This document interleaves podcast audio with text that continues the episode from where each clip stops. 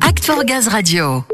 On s'intéresse aujourd'hui au verdissement de la navigation intérieure. Le gaz vert fluvial, voilà un sujet qui a réuni plusieurs des partenaires de GRDF, dont l'ADEME et Voies navigables de France. C'était au M95 hier et Samuel était présent. J'y étais en effet et on récompensait les lauréats de l'appel à projet BioGNV fluvial et maritime côtier des idées de toute la France pour naviguer au gaz vert sur la Seine, la Marne ou la Saône, mais aussi sur la Manche. L'objectif, c'est de trouver des solutions de motorisation alternative au combustible actuellement autorisées en navigation intérieure, tout en se préparant à la transition écologique. Pour Philippe Conneau, spécialiste des sujets transport fluvial et maritime de l'ADEME, ce type d'appel à projet est une nécessité pour avancer dans le développement de la décarbonation du transport maritime. Oui, tout à fait. On voit que ce sont des secteurs un peu en retrait par rapport au transport routier. Et donc, l'appel à projet de GRDF est très pertinent pour euh, mettre le pied à l'étrier de ces acteurs euh, économiques et puis euh, diffuser des technologies qu'on a dans d'autres secteurs pour leur rendre un intérêt économique, environnemental, à la fois sur les émissions de gaz à effet de serre, les pollutions atmosphériques, et puis contribuer globalement à la décarbonation. Hein. Chacun doit apporter sa pierre à l'édifice. C'est surtout la flotte existante qu'il faut traiter, à la fois le besoin et la demande les projets qu'on a aujourd'hui devant nous euh, permettent de traiter ce qu'on appelle le rétrofit et donc avoir cette vision globale de produire euh, un gaz euh, biosourcé et avoir des utilisateurs qui soient sereins par rapport à des verrous techniques ou réglementaires. Ce qui est important pour nous, c'est aussi diffuser les pratiques mises en œuvre avec ces projets pour mettre en place des synergies et on est toujours sur des sujets en disant est-ce que ça va marcher, est-ce que ça va répondre à un besoin? Oui, la réponse est affirmative. Encore faut-il le faire savoir et montrer que ça fonctionne. Et donc ces démonstrateurs pour nous sont essentiels à la diffusion de ces connaissances. Et d'autant plus essentiel que l'objectif zéro carbone, c'est demain et pour tous. Une urgence écologique dont a bien conscience Geoffrey Guyot, responsable financement et transition énergétique chez Voies Navigables de France. Tout à fait. Le carbone est un indicateur majeur. Les centres-villes se sont développés autour des voies d'eau. Et donc, des gens impactés par la pollution sont dans les villes. Et donc, proximité des cours d'eau. Et donc, cette urgence écologique à décarboner, décarboner mais également dépolluer, est présente et d'autant plus par rapport à cette contrainte de territoire. On va pas pouvoir faire de la décarbonation efficace si on n'a pas une connaissance fine de l'usage et de ce qu'on veut développer.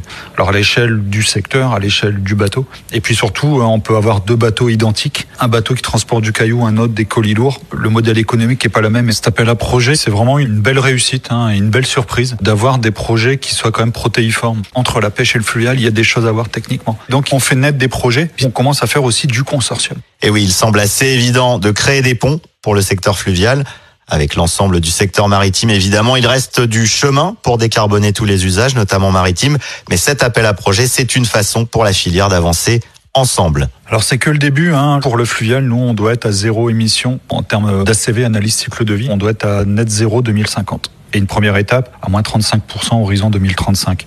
Alors c'est long, mais c'est court puisqu'on a des projets de R&D qui durent quelquefois 5 ans. Les JO enclenchent aussi un énorme mouvement de R&D hein, sur la décarbonation des bateaux fluviaux. Mais c'est tout l'enjeu. Il faut aller vite. Il faut pas aller trop vite. Il faut avoir des choses qui sont maîtrisables, partagées avec de la confiance. Pourquoi? Parce qu'il faut créer de la confiance pour inciter les opérateurs à investir. Mieux vaut un ensemble de petits progrès maîtrisés qu'un grand progrès non maîtrisé. C'est exactement ça, la transition. Une transition qui ne se fait pas sans GRDF, toujours là pour accompagner ces petits pas par le biais entre autres d'Aaron Chaboden en charge de cet appel à projet BioGNV fluvial et maritime côtier. Aller dans ce sens est aussi une vraie fierté pour GRDF.